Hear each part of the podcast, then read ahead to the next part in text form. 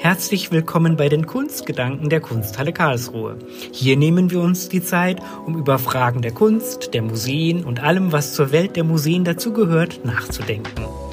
Mein Name ist Florian Trott und ich führe Sie und euch durch die Gespräche mit unterschiedlichen Gesprächspartnerinnen und Gesprächspartnern aus den Bereichen Kunst, Kultur und Gesellschaft, die jeweils ihre ganz eigenen Perspektiven, Ansätze und Meinungen in das Gespräch einbringen werden. Unser heutiger Gast ist der stellvertretende Generalsekretär der Kulturstiftung der Länder, Frank Drofner. Vielen Dank an Sie, lieber Herr Drofner, dass Sie sich die Zeit für die Kunstgedanken der staatlichen Kunsthalle Karlsruhe nehmen und wir steigen auch sofort in das Gespräch ein mit der Frage, was kann denn Kunst leisten? Ja, da beginnen Sie ja mit einer großen Frage, lieber Herr Trott. Was kann Kunst leisten? Ich denke, die größte Leistung von Kunst besteht darin, dass sie Menschen zusammenführt und dass sie sie zum, ich sage das jetzt mal ganz plakativ, Nachdenken bringt. Kunst ist insofern ein Bereich unseres Lebens, unseres öffentlichen, aber auch privaten Lebens, in dem ganz zentrale Begriffe, die derzeit Hochkonjunktur haben, eigentlich am gezieltesten und am straffsten umgesetzt werden. Teilhabe, Partizipation, auch Diversität in, in all ihrer Bandbreite und natürlich kulturelle Bildung. Also das hat alles mit dem Feld Kunst, ich würde den Begriff Kultur vielleicht eher noch vorziehen, zu tun und zeigt natürlich, was dieser Bereich leisten kann und im Idealfall auch leisten sollte. Ich denke, wir reden auch im Lauf des Gesprächs noch darüber, was in der Richtung natürlich auch falsch laufen kann, wenn die Voraussetzungen nicht stimmen oder wenn es Eingriffe gibt, die eigentlich nicht vorgesehen sind. Eine ganz schöne Definition von Kulturorten haben die Intendantinnen und Intendanten im Deutschen Theaterverband gegeben, indem sie gesagt haben, Kulturorte sind Erfahrungsräume der Demokratie. Auch das wird ein durchgängiges Thema dieses Gesprächs sein, weil mir das unglaublich wichtig ist. Ich halte das auch für richtig, für richtig und wichtig, denn alles, was mit künstlerischer Freiheit, mit kreativer Ausdrucksfähigkeit zusammenhängt, ist natürlich ganz existenziell an das Thema Demokratie geknüpft. Also im Grunde, langer Rede, kurzer Sinn, die Kunst leistet unglaublich viel im Zusammenleben der Menschen, im Agieren der Menschen miteinander und sie kann auch in gewisser Weise eine erzieherische Aufgabe übernehmen, indem sie nämlich immer von der Voraussetzung ausgeht, dass Kunst nur da wirklich lebt, wo sich ein Publikum, in welcher Form auch immer, mit ihr auseinandersetzt.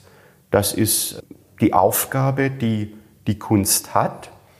Und wenn ich zurückdenke ins Studium, da haben wir so gelernt diesen Dreiklang. Es gibt im kulturellen Feld den Dreiklang von Produktion, Präsentation und Rezeption. Und auch das zeigt im Grunde, was, was Kunst oder Kultur kann. Sie kann, wenn wir zunächst mal an die Produktion denken, auch dem Einzelnen, dem, dem kreativ Schaffenden äh, oder dem in einer kleinen Gruppe oder auch in einem Ensemble tätigen, einen Raum bieten, in dem sich die Talente, die Begabungen, die Anliegen desjenigen, derjenigen die sich da bewegen, umsetzen lassen können. Das ist nun mal eine ganz existenzielle und wahrscheinlich auch archaische Befundanalyse. Wir kennen das ja, den Bereich der Kultur schon aus der Vor- und Frühzeit. Also da muss es immer etwas im Menschen angelegtes geben, das auf diesen Raum der Kultur abzielt. Aber wenn wir dann einen Schritt weitergehen und uns fragen, was passiert denn mit diesen kreativen Produkten. Was leistet die Kunst in dem Augenblick, wenn sie vom Produzenten, vom Macher, vom Kreativen in die Welt geschickt wird? Dann passiert ja was ganz Interessantes. Es gibt zunächst mal Vermittlerinstitutionen dafür, die sich dieses Werks, egal ob das ein Buch ist, ein, ein Orchesterstück, eine Oper, ein Gemälde, eine Skulptur, eine Performance, was auch immer, die das dann als ihren Auftrag sehen, zu vermitteln an ein breiteres Publikum. Und das zeigt, Kunst kann verbinden ganz unterschiedliche Talente, die Kreativen auf der einen Seite, die Vermittler auf der anderen Seite und dann natürlich am Ende das Publikum als die breiteste Klientel, die aufgeschlossen werden muss, natürlich, und das ist auch wieder eine Vermittlungsaufgabe und auch eine Aufgabe, denke ich, derjenigen, die man unter dem dritten Aspekt, nämlich der Rezeption sehen kann. Wir brauchen in dem Bereich der Kultur immer auch Menschen, die es schaffen, Kunst, Kultur, Werke ähm, so nahe zu bringen, dass sie interessant werden, dass sie ihr Publikum finden, dass sie vielleicht auch von Kritik begleitet, neugierig machen, selbst erfahren zu werden. Also das fängt an bei Rezensenten, bei Ausstellungsbesprechungen, bei Männern und Frauen, die sich in der Vermittlung, in der Gestaltung von ähm, Ausstellungen und Ähnlichem betätigen. Das betrifft auch Galeristen und natürlich Intendanten, Ausstatter am Theater. Wie gehe ich mit dem Stück, mit dem kreativen Produkt um, das mir eine Künstlerin, ein Künstler in Obhut gibt sozusagen und wie versuche ich das dann einem weiteren Publikum zu erschließen. Das alles sind Vorgänge, die, denke ich, ganz wichtig sind und die zeigen, dass Kultur einen ganz wesentlichen Beitrag zum Miteinander in einer Zivilgesellschaft leisten. Das waren jetzt sehr vielfältige Gedanken zur Rolle von Kunstkultur, zu Aufgaben von Kunstkultur. Ich würde einen kleinen Teilaspekt, den Sie genannt haben, aufgreifen, und zwar die Bedeutung von Kunst und Kultur für unsere Demokratie. Das führt mich nämlich zu meiner zweiten Frage. Während der Corona-Pandemie, in der wir uns ja noch immer befinden, ist der Begriff der Systemrelevanz aufgetaucht, beziehungsweise doch in die Diskussion gerückt worden. Und man hatte doch sehr deutlich den Eindruck, dass bei all den Tätigkeitsfeldern, bei den Aufgaben, die unter diesem Prädikat subsumiert sind, Kunst und Kultur zunächst keine Rolle gespielt haben. Ist Kunst systemirrelevant? Ich glaube oder ich fürchte, dass die Frage, ich will nicht sagen falsch gestellt ist, das wäre nicht statthaft, aber vielleicht doch eine falsche Richtung zeigt. Also ich verbinde den Begriff Systemrelevanz immer mit ökonomischen Überlegungen. Das ist ja ein Begriff, der in der Bankenkrise eine ganz große Rolle gespielt hat. Und es gibt natürlich zum Beispiel den Bereich der Kreativwirtschaft. Das ist schon klar. Da kann man sich fragen, ist dieser Bereich systemrelevant? Das würde ich bejahen. Aber die Kunst an sich oder die Kultur an sich, die würde ich mir gern aus diesem ökonomischen Diskurs herausgelöst vorstellen. Ich habe gerade in den letzten Tagen in den Neuerscheinungen gelesen von der Kulturpolitischen Gesellschaft und ähnlichen Einrichtungen. Und da sind relativ gute Vorschläge gemacht worden, wie man denn mit dieser Begrifflichkeit der Relevanz umgehen kann, indem man aber dieses dubiose System erstmal weglässt oder ausklammert. Und mir haben zwei Vorschläge sehr, sehr gut gefallen, die ich auch sofort zu 100 Prozent unterschreiben würde. Kultur ist zivilisationsrelevant. Es braucht in einer funktionierenden, modernen, demokratisch verfassten Gesellschaft den Bereich der Kultur ganz unabdingbar. Sonst funktioniert diese Zivilisation nicht, weil sie dann einfach keine Felder bietet für einen ganz wesentlichen Aspekt menschlicher Betätigung. Davon haben wir schon vorhin gesprochen. Und der zweite Punkt wäre, der ist, glaube ich, noch wichtiger und ist auch wieder ein durch unsere aktuelle Situation sehr stark geprägtes Motiv. Sie ist demokratierelevant. Denn immer da, wo gegen Kultur vorgegangen wird, in welcher Form auch immer, durch Anwürfe, Anfeindungen, Diskriminierung, durch Zensur, durch bis hin zu Hate-Mails und ähnlichem, da stimmt natürlich was nicht. Und das geht an den Kern dessen, was im Grundgesetz vorgesehen ist, nämlich die, die Freiheit, die Freiheit von Kunst, die Freiheit von Wissenschaft, Forschung und Lehre. Das sind derart zentrale Bereiche, dass ich natürlich ohne zu zögern sagen würde, Kultur ist zivilisationsrelevant, sie ist demokratierelevant und sie ist in einem bestimmten Segment sicher auch systemrelevant, indem sie nämlich einen ganz, ganz großen Aspekt dann doch wiederum der Wirtschaft auch aufgreift, nämlich in Form der Kreativwirtschaft. Da dürfen wir uns jetzt nicht nur in unserer vielleicht etwas eingeengten Sichtweise die Spielorte, die Aufführungsorte, die Ausstellungsorte vorstellen, sondern da müssen wir natürlich auch medial denken, hin zu Verwertungen, zu, zu Streamingdiensten. Und das hat uns auch die Krise gezeigt, natürlich hin zur Digitalisierung. Da ist es natürlich ein ganz wesentlicher Aspekt, dass die Häuser versucht haben, alle Häuser versucht haben, egal in welcher Sparte, ihre Präsenz auch in Zeiten des Lockdowns zu wahren, indem sie diese modernen aktuellen Instrumente verwenden. Und das hat, glaube ich, eine ganz wesentliche Veränderung mit sich gebracht in der Wahrnehmung der Einrichtungen. Insofern Systemrelevanz ja eingeschränkt, aber vor allem Demokratie und Zivilisationsrelevanz.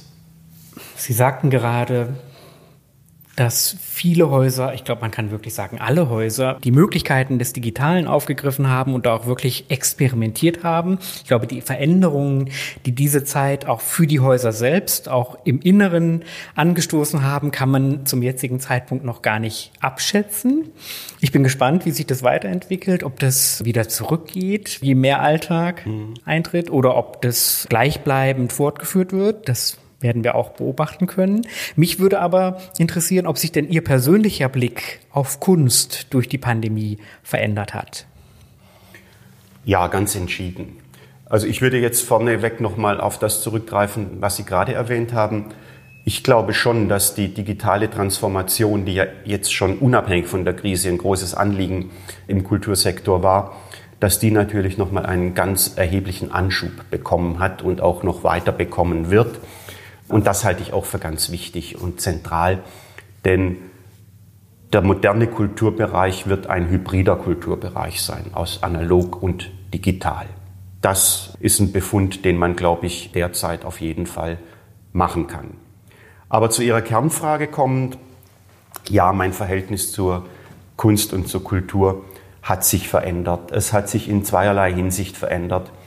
Erst im Verzicht stellt man fest, was einem eigentlich selbstverständlich geworden ist. Und wenn ich mir überlege, diese ersten langen, langen Abende zu Hause im, in der Frühphase des Lockdowns, das war eine eigene Erfahrung, die ihrerseits dann aber auch wieder dazu geführt hat, dass man ganz anders mit Kultur umgegangen ist. Ich habe so viel gelesen und so viel Musik gehört wie lange nicht mehr.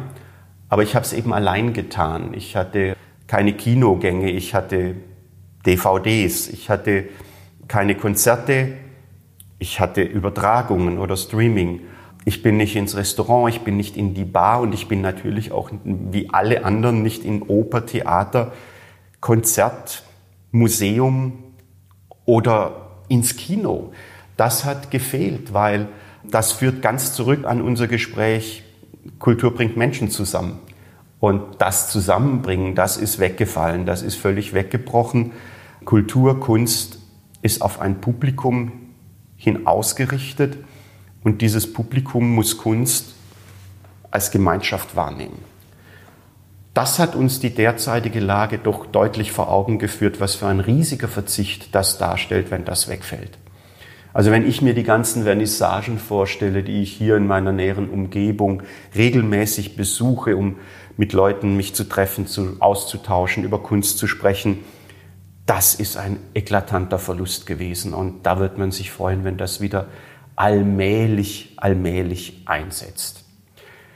Das ist das eine. Das andere ist, mein Blick auf Kultur hat sich auch insofern nochmals äh, geändert, indem er mir gezeigt hat, was mir so im Hinterkopf schon immer bekannt war, was aber doch jetzt als Phänomen und auch als Problembefund ganz wichtig wurde, was denn an Individuen am Kultursektor hängt.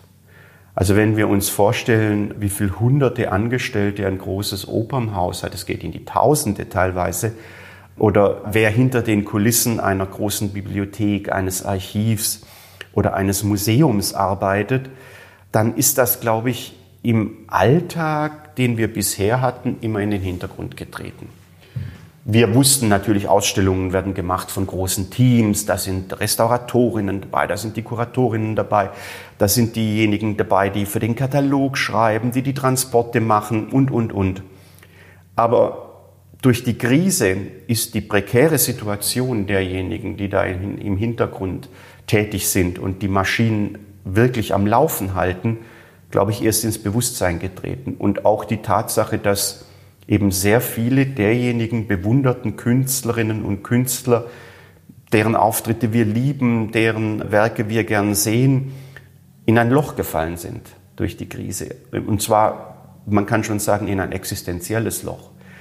Die ganzen Verträge für Sängerinnen und Sänger, die ganzen Möglichkeiten für Künstler, sich zu zeigen im Wege von Gruppen- oder Einzelausstellungen, die Filmschaffenden, jeder war im Grunde derart persönlich betroffen von diesem, von diesem umstürzenden Ereignis, dass da ein Feld aufgemacht wurde, das, glaube ich, mit seinen Konsequenzen noch sehr, sehr lange und sehr, sehr seriös nachwirken wird. Das darf man nicht vergessen. Kunst ist schön, macht aber viel Arbeit, wie Valentin sagte. Und diese Arbeit tun im Grunde immer Menschen, die man nicht im ersten Glied sieht, sondern die eben im Hintergrund tätig sind. Und die prekäre Situation derer, die das aufrechterhalten haben bislang, die schlägt uns jetzt voll ins Gesicht sozusagen. Das sehen wir zum ersten Mal, was da an Personalressourcen hinter solchen Apparaten steckt. Von diesen Konsequenzen auch wirtschaftlicher, existenzieller Art sind ja vor allem eben die Solo-Selbstständigen, die freien Mitarbeiterinnen und Mitarbeiter betroffen. Und ich glaube, dass da auch die Kulturpolitik ein Stück weit wird reagieren müssen, ob man dieses System, dessen, ja, man kann schon sagen, Missstände jetzt wirklich sehr deutlich geworden sind, ob man an diesem System, an den Regelungen etwas ändert. Äh, die Bundesbeauftragte für Kultur und Medien hat ja jetzt einen großen Topf gefüllt mit einer Milliarde Euro für den Neustart Kultur.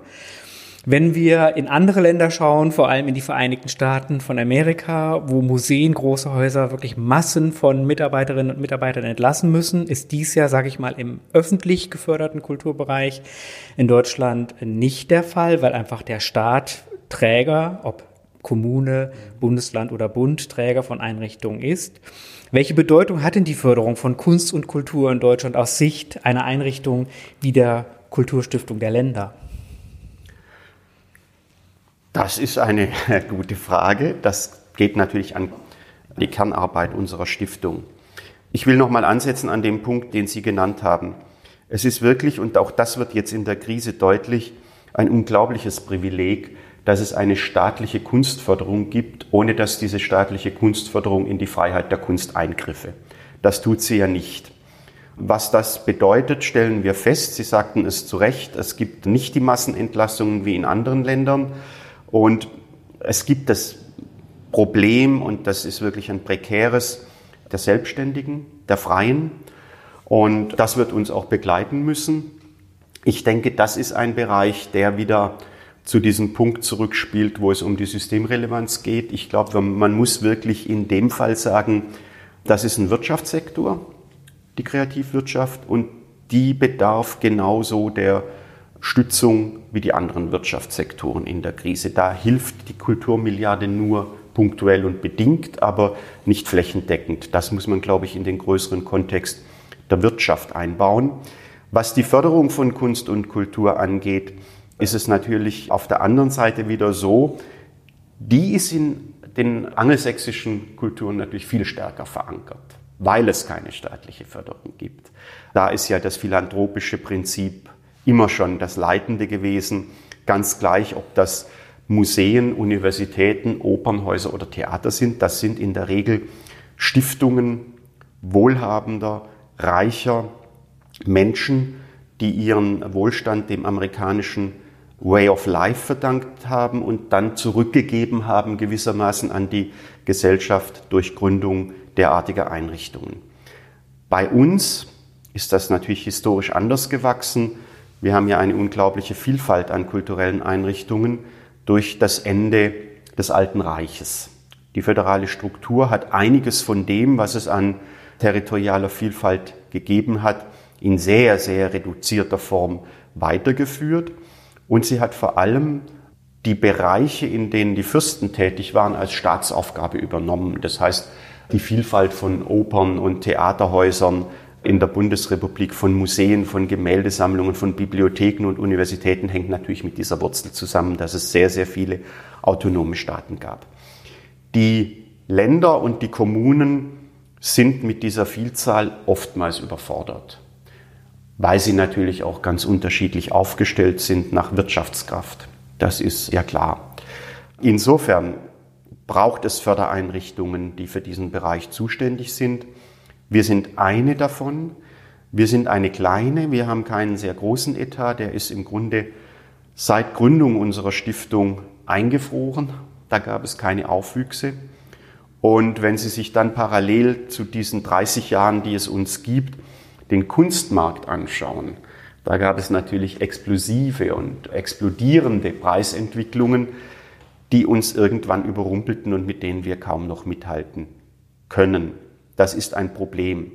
Was wir immer tun und was wir immer gern tun und machen, ist, wir fördern anteilig, wir unterstützen zu einem gewissen Teil und wir bringen ein großes Netzwerk und eine große Expertise ein. Das heißt, wir haben Begutachtungsprozesse, wir haben feste Verfahren, die sind eingeübt und die werden dann auch von Partnern, die uns unterstützen, beim Unterstützen von Kultureinrichtungen übernehmen. Die stützen sich dann gern auf unsere Vorarbeiten. Das ist positiv, aber insgesamt muss man doch sagen, nicht nur unser Etat ist kaum gewachsen, sondern eben auch die Etats der Häuser, der Einrichtungen ist kaum gestiegen. Vor allem deshalb nicht, weil aus den Globalhaushalten immer auch die die Steigerungen der Personalkosten oder der Energiekosten abgefangen werden mussten. Und das geht eben immer zu Lasten von Ausstellungs-, Erwerbungs- und Restaurierungsetat. Deshalb sind das auch unsere drei Förderlinien. Das ist wichtig und das ist eine ehrenvolle Aufgabe. Die Kulturstiftung der Länder ist ja eine Einrichtung, die genau dazu gegründet wurde als Solidargemeinschaft der 16, damals noch nicht 16, sondern erst 11 und dann 16 Länder die sich gegenseitig unterstützen beim Erwerb, beim Ausstellungsmachen und beim Restaurieren von Kulturgut. Insofern ist, das beziehe ich jetzt nicht nur auf die Kulturstiftung der Länder, ist jede Einrichtung, die, die sich dieser Förderung verschreibt, natürlich von ganz zentraler Bedeutung für das kulturelle Leben der Bundesrepublik. Vielen Dank für diese differenzierten Ausführungen zur Kulturpolitik in Deutschland, zur Arbeit der Kulturstiftung der Länder, zu den Hintergründen dazu. In diesem Jahr sind Sie fünf Jahre bei der Kulturstiftung der Länder tätig. Gab es bzw. gibt es aus dieser Zeit Lieblingsprojekte und haben Sie sogar ein Lieblingsmuseum? Haha, das ist ja fast schon eine Fangfrage für jemanden, der in einer föderal tätigen Stiftung arbeitet. Es gab Lieblingsprojekte, klar. Wenn ich die nun nennen würde, würde ich einem Land den Vorzug geben oder einem Museum oder einem Archiv. Lassen Sie mich es deshalb mal so ausdrücken. Die Lieblingsprojekte sind die, an deren Anfang eine Initiative stand, die man nicht erwartet hat. Es gibt immer wieder Vorgänge, die uns höchst erfreut stimmen, weil sie uns zeigen, dass es draußen im Land sehr rührige Menschen gibt, die sich um Kulturguterhalt, Bewahrung bemühen. Das kann ein Bürgermeister sein, der sich einsetzt für einen Ankauf. Das kann ein Landrat sein, der im Vorfeld einer Erwerbung schon Geld sammelt und sich erst dann an uns wendet. Das kann eine Museumsdirektorin sein, die eine Auktion wittert und sehr früh schon sich bemüht, ein Netz von Unterstützern zu knüpfen. Das sind Projekte, die sind deshalb so schön, weil hier in besonders konzentrierter und auch meistens zeitlich gedrängter Form ganz verschiedene Akteure zusammenfinden und ganz schnell und in schlanken Strukturen miteinander kommunizieren und arbeiten müssen. Und das Schöne ist, all diese Projekte, von denen ich jetzt so ansatzweise gesprochen habe, ließen sich auch realisieren. Und das setzt natürlich immer voraus, dass sich die Länder einig sind in der Förderung. Das ist bisher immer der Fall gewesen. Und das ist auch wieder das Schöne an unserem Föderalismus, der eben auch ein Kulturföderalismus ist. Wir haben in den 16 Kulturministerien fast alle Parteien vertreten, auch auf Ministerebene. Und ich sage jetzt mal, dennoch oder gerade trotzdem funktioniert das Zusammenspiel zwischen den 16 ganz hervorragend. Das stimmt zuversichtlich. Lieblingsmuseen, das ist natürlich auch wieder so eine Frage, die mich auf das Glatteis führen könnte, wenn ich nicht das Glück hätte, dass sich meine zwei Lieblingsmuseen im Ausland befänden, die ich im Studium sehr intensiv kennengelernt habe.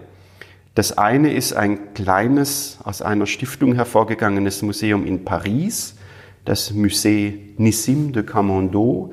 Das ist ein Haus, das im frühen 20. Jahrhundert gegründet wurde.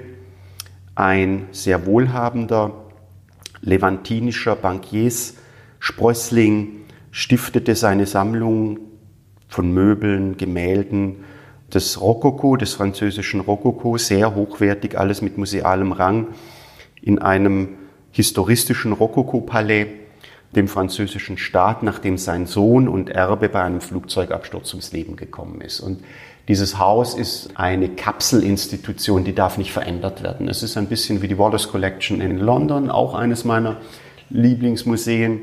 Da rührt mich sowohl die Geschichte als auch ähm, die Fokussierung auf einen Sammelbereich und die Überschaubarkeit der Sammlung. Das ist in Paris für mich immer eine Oase. Und so eine Oase gibt es auch in London. Das ist Sir John Soanes Museum.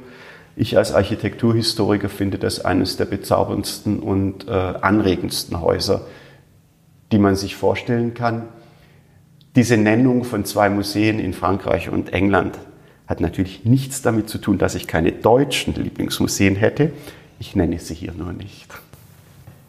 Die Zahl der Museen und die Bandbreite der unterschiedlichen Arten von musealen Einrichtungen ist in Deutschland und natürlich auch international so groß, dass es ja auch in der Tat nicht ganz leicht ist, ein Lieblingsmuseum zu benennen. Ich danke Ihnen umso mehr dafür, dass Sie uns zwei Beispiele genannt haben. Wir nähern uns nun schon so langsam dem Ende unseres Gesprächs und der Podcast endet immer mit der Frage an die Gesprächspartnerinnen und Gesprächspartnern, ob es denn eine Vision von Museum gibt. Haben Sie eine Museumsvision? Ich habe Wünsche, wie sich das Museum der Zukunft gestalten könnte. Ich würde mal provokant mit einem Zitat beginnen wenn alles bleiben soll, wie es ist, muss sich alles ändern. Das ist aus dem Gatto Pardo von Tomasi de Lampedusa und ist im Zusammenhang mit dem Risorgimento, also der italienischen Einigungsbewegung, zu lesen. Das ist im Grunde ein Wort, das mir deshalb so gut gefällt, weil die Museumsszene ja insgesamt sehr gut funktioniert in der Bundesrepublik. Da soll vieles so bleiben, wie es ist.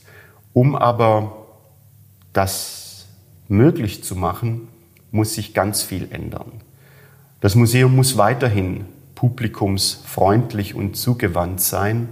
Das wird es aber nur bleiben können, wenn es, wie im Verlauf dieses Gesprächs auch schon genannt, sich zu einem Hybrid entwickelt zwischen digital und analog. Das ist eine Chance, die auch in der Krise steckt, dass wir uns die digitale Transformation wirklich stärker noch als bisher auf die Agenda schreiben. Wir müssen den Bildungsauftrag und den Forschungsauftrag ans Museum sehr ernst nehmen.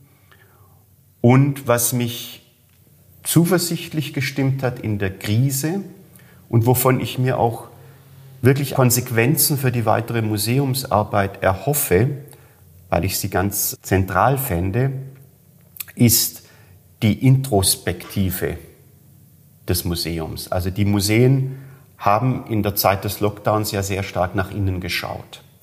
Was tun wir? Machen wir genug auf verschiedenen Feldern? Was ist eigentlich in unseren Depots und Magazinen?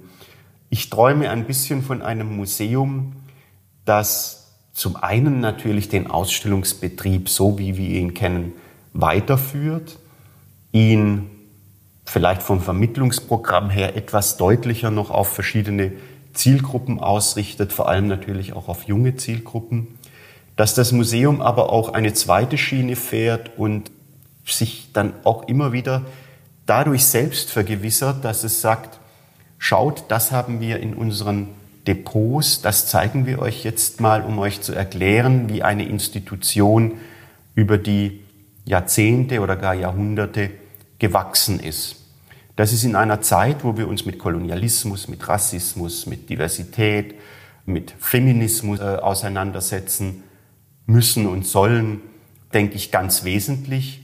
Und es ist auch ein Verfahren, das die Häuser natürlich in gewisser Weise finanziell entlastet, weil eine Ausstellung aus ganz dem eigenen Bestand ist natürlich ungleich kostengünstiger als eine große Ausstellung mit vielen Leihgaben, die es nach wie vor geben soll.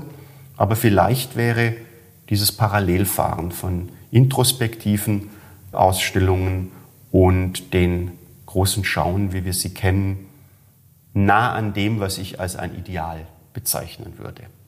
Wenn alles so bleiben soll, wie es ist, muss sich alles ändern. Dieses Zitat aus dem Gattopardo mag ich auch sehr gerne und ich finde es einen sehr spannenden Gedanken, dieses auf die Museumswelt anzuwenden und es steht sicherlich sehr gut für die notwendigen Veränderungsprozesse, die in den Museen derzeit angestoßen werden oder angestoßen werden müssen.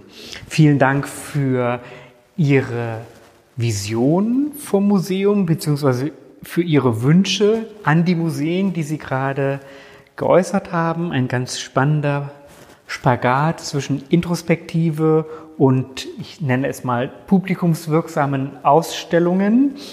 Wir werden schauen, wie sich die Museumswelt auch weiter im der Pandemiezeit und danach entwickeln wird.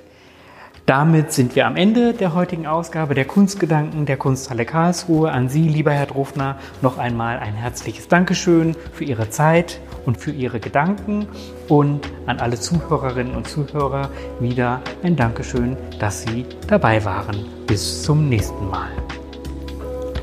Wir hoffen, dass es Ihnen und euch gefallen hat und freuen uns auf Feedback in den sozialen Medien, per Mail an digital.kunsthalle-karlsruhe.de oder in den Bewertungen. Bis zum nächsten Mal.